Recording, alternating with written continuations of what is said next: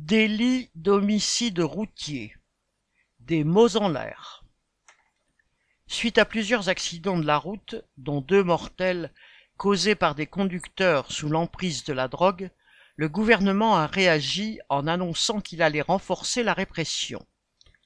Pour l'instant, les responsables ne risquent qu'une simple accusation d'homicide involontaire.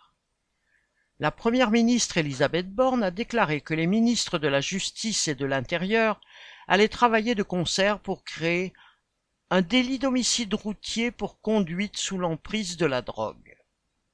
Alors qu'un journaliste lui demandait ce qu'il en était pour les conducteurs alcoolisés, elle a fini par répondre qu'il faudrait être sévère envers ceux dont le taux d'alcoolémie était important, entre guillemets. Les irresponsables qui prennent le volant en étant drogués présentent évidemment un danger pour les autres, mais pas plus que ceux qui sont alcoolisés. Les statistiques le montrent. Après les accidents mortels dus à une vitesse excessive, ceux causés par l'alcool arrivent en deuxième position, avec près de 30% des décès contre 21% pour ceux dus à l'usage de la drogue. Mais pourquoi créer une nouvelle catégorie de délits alors qu'une législation répressive existe déjà.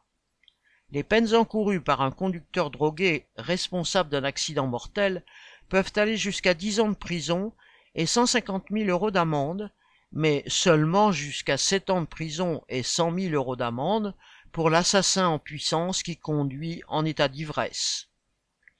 Sauter sur un fait divers ayant choqué la population pour annoncer une nouvelle loi ou en modifier une ancienne, voilà qui ressemble fort au coup de publicité dont un Sarkozy était coutumier, sans que cela change quoi que ce soit à la réalité. M.L.